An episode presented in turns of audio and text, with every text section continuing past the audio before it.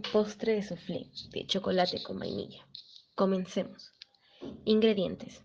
Dos bolsas de leche fresca, un paquete de galleta vainilla, un tarrito chiquito de leche, dos bolsas de pudín de chocolate y vainilla y un bol. Procedimiento. Primero mojamos las galletitas en la leche chiquita que comparamos, que es para que le dé gusto y estén mojaditas. Luego ponemos una capa de galletas en el bol. Después ponemos a calentar la leche en bolsa en una olla, lo cual vertimos el pudín de vainilla. Y cuando esté espeso, lo ponemos en el bol.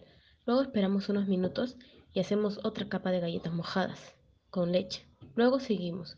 Calentamos la otra leche y vertimos el pudín de chocolate. Y cuando esté espeso, echamos al bol. Luego trituramos las galletitas y echamos como migajitas encima del pudín de chocolate. Luego al frigider y esperamos unas horas. Y listo. Disfrútalo.